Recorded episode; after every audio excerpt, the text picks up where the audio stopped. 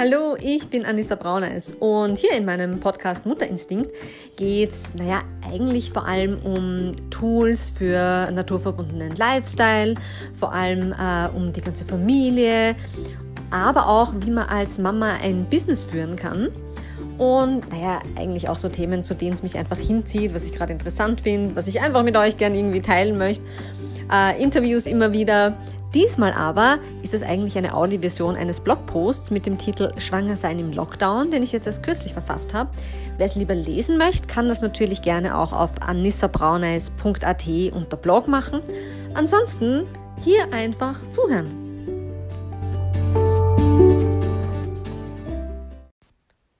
Vor ein paar Tagen bin ich in unserer Ortschaft an einem Haus vorbeigegangen, vor welchem als Weihnachtsdeko ein aus Heu und Draht so ein gebasteltes Rentier steht. Und letztes Jahr sind wir da abends schon ein paar Mal durch unser kleines Dorf spaziert und unser Dorf besteht aus 75, 76 äh, Häusern. Und damals war unsere Tochter zweieinhalb Jahre alt und wir haben uns eben die Weihnachtsbeleuchtung angeschaut und bewundert. Und als ich da jetzt letztens an besagten Rentier wieder vorbeigefahren bin, habe ich mir gedacht, oh, oh Gott, das ist schon wieder ein Jahr her. Mir kam das so vor, als wäre das jetzt erst, weiß ich nicht, vor ein paar Wochen erst gewesen, äh, dass wir da an diesem Rentier vorbeispaziert sind. Und da habe ich angefangen, über all die Dinge und Begebenheiten, naja, aus dieser Zeit vor einem Jahr nachzudenken. Damals waren wir nämlich, so wie jetzt gerade, zum Zeitpunkt dieses Blogs auch im Lockdown. Und außerdem hat mich ein Bericht in den Nachrichten von einem eigentlich viel zu beliebten Radiosender wirklich derart in Rage gebracht, dass ich beschlossen habe, einfach meine Perspektive und Erfahrungen zu sammeln und ja, einfach zu bündeln. Aber mal der Reihe nach. Also zuerst einmal mit einem Kleinkind zu Hause schwanger zu sein, ist wahnsinnig anstrengend. Noch dazu, wenn man ständig das Gefühl hat, sich jeden Moment übergeben zu müssen. In der ersten Schwangerschaft habe ich mich einfach ein paar Mal am Tag auf die Couch gelegt, mir ständig kleine Snacks gemacht, die ich so halbwegs ertragen konnte. Bin jeden Tag zwischen na, guten drei und fünf Kilometern bergauf und ab spaziert und habe mich ganz einfach von meinen Bedürfnissen leiten lassen. Zweite Schwangerschaft? Mittagsschläfchen? Naja, genau, mit viel Glück, ja, ausrasten, wenn das Kleinkind denn schon schläft. Spaziergänge, gesunde Snacks. ja, mit einem Kleinkind, da tritt man ja eher auf der Stelle oder rennt irgendwie wie eine Irre hinterher. Und gegessen wird in Wirklichkeit ja auch nur alles, was irgendwie im Magen bleiben könnte. Es war also prinzipiell herausfordernd. Aber natürlich kamen noch all die Auflagen hinzu, die dieses Erlebnis gedämpft haben. Die meisten Termine bei meiner Frauenärztin habe ich zum Beispiel alleine absolviert. Denn irgendwann galt nicht nur Masken, sondern auch Testpflicht für Begleitpersonen. Und beim ersten Kind waren mein Mann und ich jedes Mal ganz gespannt, was man denn diesmal am Ultraschall erkennen würde und ja, was es für Neuigkeiten gab. Und ich meine, immerhin hatten wir das Glück, dass wir das zumindest einmal so erlebt haben. Und als ich ein Organscreening durchführen ließ, saß noch eine andere werdende Mutter mit mir im Wartezimmer. Und die Ordinationsge Ordinationsgehilfin hatte dann nochmal diesen Hinweis gegeben, zum nächsten Termin bitte auch alleine und ohne Partner kommen. Und ist dort gesessen und hat gesagt, ja, ich weiß, das ist so schade. Und das hat sich wirklich schmerzlich und bedrückt angehört. Man hat wirklich die Stimmung dieser Frau gespürt, dass sie so traurig war, dass sie das alleine machen musste und nicht mit dem Partner teilen konnte. Mental und psychisch war die letzte Schwangerschaft schon allein deshalb recht hart, weil jeder so abgeschottet war. Es war zwar auch angenehm, dass ich keine Termine hatte, zu denen ich mich irgendwie schleppen hätte müssen. Ah, wie viele Zoom-Meetings habe ich damit verbracht, dass ich so eine Schüssel griffbereit neben mir hatte und mir immer gedacht habe, okay, wenn du speiben musst, vergiss nicht, die Kamera und das Mikro auszuschalten. Aber ich habe zum Beispiel meine beste langjährigste Freundin in dieser Zeit kein einziges Mal gesehen. Nicht ein einziges Mal. Die hat mich mit zweiten Babybauch kein einziges Mal live erlebt. Und dabei hatte ich nicht mal mehr Angst vor Infektionen als sonst. Und das ist ehrlich gesagt eh schon sehr wenig. Unvergessen die Influenza, die mein Mann während meiner ersten Schwangerschaft im Winter 2017, 2018 für mehrere Tage wirklich mit hohem Fieber niedergerungen hat.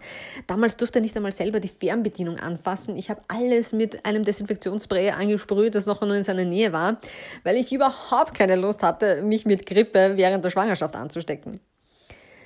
Und dann war der vergangene Winter ja auch elendslang. Ja, es war so kalt, so grau, stürmisch und ungemütlich eigentlich bis in den Mai hinein. Bewegung an der frischen Luft hilft ja immer, den Kopf freizukriegen und die Stimmung zu heben. Aber es war meistens so grauslich, dass selbst ich als es gibt kein schlechtes Wetter Verfechterin oft schon nach einer halben Stunde wieder vor den warmen Kamin wollte. Es kann aber auch daran liegen, dass ich bei beiden meiner Schwangerschaften extrem temperatursensibel war. Also nichts mit Hitzewallung oder so, sondern kalt war einfach kälter und heiß war einfach heißer.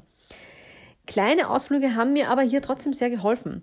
Ein Nachmittag in der Wiener Innenstadt, wo das Kleinkind in der Fußgängerzone ein bisschen herumlaufen konnte und wir als Eltern äh, beim Demel einen Kaiserschmarrn to go gegessen haben, das war ein richtig spektakuläres Abenteuer. Daheim herumzuhocken und in so eine jeder Tag gleich dem anderen Strudel gezogen zu werden, das hat mir definitiv nicht gut getan. Allerdings habe ich auch immer Unterstützung gebraucht, denn beim zweiten Kind ist der Bauch tatsächlich viel früher da, er wird definitiv auch größer. Er macht damit auch einfach alles doppelt so beschwerlich. Und was wir im Frühjahr sehr genossen und gern genutzt haben, waren die Angebote so mancher Gaststätten oder auch Haubenlokale, die Picknickkörbe angeboten haben. Äh, wir waren zum Beispiel am Tulbinger Krogeln, dort ist auch ein Spielplatz gleich nebenan. Äh, es war kalt, es war windig, aber es war trotzdem ein bisschen sonnig. Also es war dennoch sehr, sehr schön, äh, das auch zu nutzen, dort so mit dem Picknickkorb einfach in den Weingärten zu sitzen.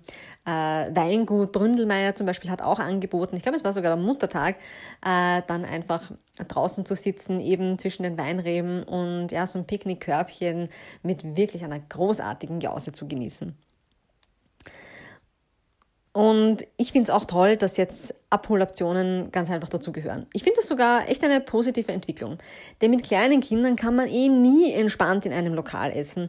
Und als mir ständig flau war, und das war immerhin fast fünf Monate lang, fand ich es auch deutlich angenehmer, daheim grüngesichtig in meinem Tellerchen zu stochern, als in einem Raum voller fremder Menschen. Und hat noch jemand das Gefühl, dass Räume voller Menschen irgendwie jeden unangenehmen Zustand noch miserabler machen? Anfang Mai hatte unsere Tochter dann mal an einem Samstagabend leicht erhöhte Temperatur. Sie war nicht kränklich, hatte nicht mal eine laufende Nase, aber beim Anfassen fühlte sie sich wärmer als sonst an. Weil im Kindergarten die Covid-Sicherheitsmaßnahmen recht streng waren, haben wir Montagmorgen äh, einen Heimschnelltest bei uns allen durchgeführt und der von Charlotte war positiv. Meine Reaktion war, ja, das ist sicher nicht korrekt, mach mal noch einen. Also Test von einem anderen Hersteller verwendet, selbes Ergebnis. Ja, und dann ist die ganze Maschinerie angelaufen. Gesundheitshotline, Bezirkshauptmannschaft, PCR-Testung der ganzen Familie. Die sind tatsächlich bei uns ins Haus gekommen und haben beim Kind auch einen Wangenabstrich gemacht. Bei uns Erwachsenen leider nicht, aber beim Kind war das eigentlich äh, ganz, ganz, ganz toll und easy. Naja, und nachdem wir dann alle drei ein positives Ergebnis erhalten haben, man bedenkt aber, die Schnelltests von meinem Mann und mir waren wenige Stunden zuvor noch negativ und wir hatten zu dem Zeitpunkt auch keine Symptome. Ja, aber da hieß es dann ab in die Quarantäne. Und Unserer Tochter war ganz und gar nichts mehr anzumerken, aber mein Mann und ich haben uns dann schon sehr bald einfach krank gefühlt. Erhöhte Temperatur, Gliederschmerzen, Müdigkeit, laufende Nase, leichter Husten, weniger Appetit. Und ich war zu dem Zeitpunkt im siebten Monat schwanger. Und hätten wir kein Kleinkind zu Hause zu betreuen gehabt, hätte ich mich einfach zwei Tage ins Bett verkrochen, Netflix-Marathons durchgezogen, ja, einfach mich so ein bisschen, äh, ja, ich möchte nicht sagen bemitleidet, aber einfach sehr, sehr zurückgenommen und ausgeruht. Ja, aber in der Quarantäne war es halt nichts mit externer Kinderbetreuung und so mussten wir Eltern uns mit Ruhestunden abwechseln. Es war so ein, okay, jetzt schlafe ich mal eine Stunde und dann bist du dran. Und die Charlotte durfte einfach überdurchschnittlich viel Fernsehen, was nicht immer gut funktioniert hat, aber manchmal immerhin. Und natürlich haben wir auf all unsere Tools zur Unterstützung des Immunsystems zurückgegriffen. Wir haben uns auch von meiner Mutter Hühnersuppe kochen und vor die Tür stellen lassen. Und auch ganz, ganz viel Zeit im Garten verbracht, auch wenn das Wetter nicht immer ideal war. Ich bin auch ganz viel barfuß im Garten gelaufen, weil Erdung ist wirklich kein esoterischer Blödsinn, sondern eine der meiner Meinung nach am schwersten vernachlässigten Grundbedürfnisse. Ich merke das immer, wie mir das gut tut, wenn ich mental unter Stress bin oder wenn mein Körper einfach was verarbeiten muss. Was ich in der Zeit aber nicht hatte, war Angst. Weil ich wusste ganz klar, dass die Daten in unserem Fall für eine problemlose Genesung sprechen und sprachen. Und meine Symptome haben das total bestätigt und schon seit Jahren, und zwar lange vor Corona, diskutiere ich total gern über die Auswirkungen des mentalen Zustands auf unsere Gesundheit. Denn wer immer noch glaubt, dass Ängstlichkeit und Stress sich nicht negativ auf unsere Körperprozesse auswirken, der glaubt wahrscheinlich auch, dass unter Natur der kunstgedüngte, pestizidbehandelte Grünstreifen vom reinen Häusl zu verstehen ist. Okay, jetzt komme ich schon langsam in Fahrt. Denn das bringt mich zur eingangs beschriebenen Wut. Momentan wird medial extrem intensiv verbreitet, dass Schwangere ja ein so viel höheres Risiko eines schweren Verlaufs hätten und es in 15% der Fällen zu Hospitalisierungen kommt. Immer mit dem möglichst schnell und leise genuschelten Beisatz. Meistens verläuft die Infektion problemlos. Dann ein lautes Aber. Hier fehlt mir ein ganz wichtiger Hinweis. Hospitalisierung bedeutet nicht immer furchtbar schlimmer Verlauf. Besonders bei Schwangeren wird bei fast allen Erkrankungen schnell mal ein Spitalsaufenthalt empfohlen, weil viele Ärzte damit einfach auf Nummer sicher gehen wollen. Und es gibt auch nicht wenige Patientinnen, die allein, also die sich allein beim Wissen, dass sie vom medizinischen Personal umgeben sind und nicht vom überfordernden Partner, sehr, sehr, also einfach sich viel mehr beruhigen, auf die das sehr beruhigend wirkt. Und während meiner eigenen Infektion war ich überrascht, wie viele Freunde und Verwandte extrem besorgt und dann fast schon überrascht waren, als ich absolut Entwarnung geben konnte. Ja, mir geht's nicht so schlecht. Ja, bin halt krank. Und wie wäre mein Verlauf wohl gewesen, hätte ich die Überzeugung gehabt, dass ich als Schwangere eine Hochrisikopatientin gewesen wäre? Und wie hätte ich jedes noch so kleine Symptom interpretiert? Was hätte das mit meinem Blutdruck und der Immunantwort meines Körpers gemacht? Ich würde sagen, das wäre wohl nicht so optimal gewesen. Und was passiert derzeit? Statt den Frauen mit Zahlen und Fakten, die dafür sprechen, dass sie das sehr gut überstehen können zu kommen, ja, Beruhigung und Sicherheit zu vermitteln, wird Panikpropaganda betrieben. Was macht die Angst? Na, mega viel Stress natürlich. Und was macht Stress? Er erhöht die Frühgeburtenrate. Da züchtet man sich doch selbst erfüllende Prophezeiungen heran, indem man Schwangere in Sorge versetzt, sie könnten eine Frühgeburt erleiden, statt ihnen besonnen zur Seite zu stehen. Meine eigene Frauenärztin hat mich übrigens gleich zu Beginn meiner Schwangerschaft wissen lassen, dass sie schon einige Patientinnen hatte, die sich mit Covid-19 infiziert hatten und dass es keine große Sache war. Ich bin total dankbar, dass sie so ehrlich und entspannt war. Gibt schwere Verläufe, die intensive medizinische Betreuung dringend brauchen? Na, ganz bestimmt. Ganz bestimmt. Genauso wie auch in anderen Bevölkerungsgruppen. Rechtfertigt das aber schwangere Frauen, die oft ohnehin schon von Sorgen geplagt sind. So entwickelt sich das Kind gesund, wie wird die Geburt, noch zusätzlich mit unreflektierten Statistiken zu belasten? Und das ganz zufällig in einer Phase, in der noch die medizinische Freiheit von Schwangeren gewahrt und sie vom Impfzwang ausgenommen werden sollen.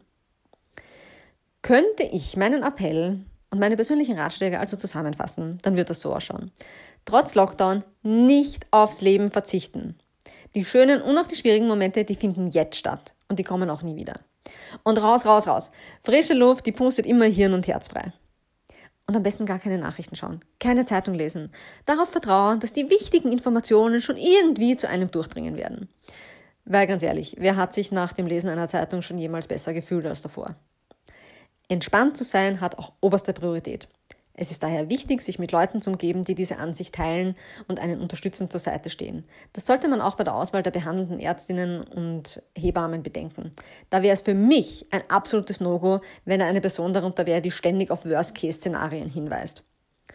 Und das Kino kann man auch nach Hause verlegen. An Film, am besten Komödien, weil Lachen ist immer gut, streamen, selbstgemachte Popcorn einfach knabbern dazu.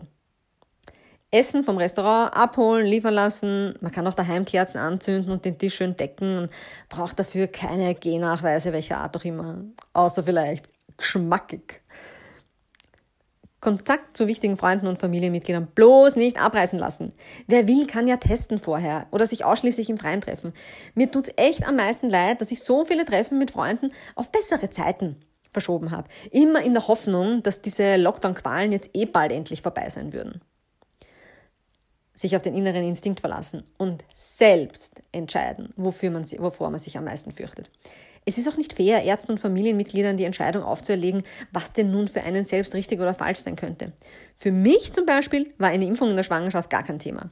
Das Risiko an Nebenwirkungen wollte ich keinesfalls eingehen und das Vertrauen in mein Immunsystem und meine körperliche Robustheit war groß. Andere Frauen wiederum konnten so lange nicht ruhig schlafen, bis sie endlich die Impfung erhalten haben.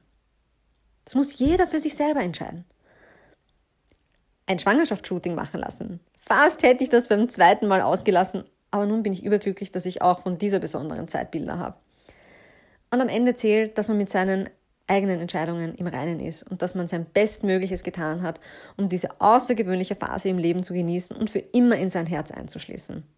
Das ist wirklich das, worauf es letztendlich ankommt. Und wer sich übrigens von dem überhaupt nicht angesprochen fühlt und komplett vom Gegenteil überzeugt ist, ich habe auch gar kein Problem damit, mich darauf zu einigen, nicht einer Meinung zu sein. Und dabei belasse ich es auch. Also, genießt eure Zeit. Lasst euch nicht von, ja, allen Regeln, vor allem den total sinnlosen, drangsalieren. Macht's wirklich das Beste draus, denn es kommt nicht wieder. Und ich bin überzeugt davon, wir werden alle mal zurückblicken und sagen, das war ja komplett irre. Was ist denn da abgegangen? Ich schreibe momentan übrigens auch ähm, so ein bisschen nieder, so rückblickend, was hat sich getan in den letzten zwei Jahren für meine Töchter, für meine Mädchen, damit sie dann auch einmal verstehen, was, was war so los, was war so los im Land, was hat dazu geführt, dass sich auch die eigenen Eltern so entschieden haben, wie sie sich entschieden haben. Und es ist ein bisschen skurril, aber ich glaube, es wird ein ganz, ganz, ein ganz, ganz wichtiger Teil in unserer Familienchronik. Also ich hoffe, es geht euch allen gut da draußen und ähm, ich freue mich, wenn ihr mich auch wissen lasst, wie es euch damit geht. Schreibt es mir auf Instagram unter mutter.instinkt äh, oder über meine Website kontaktiert mich. Das ist anissabraunes.at. Ich freue mich echt von euch zu hören. Egal mit welcher Meinung. Alles, alles Liebe.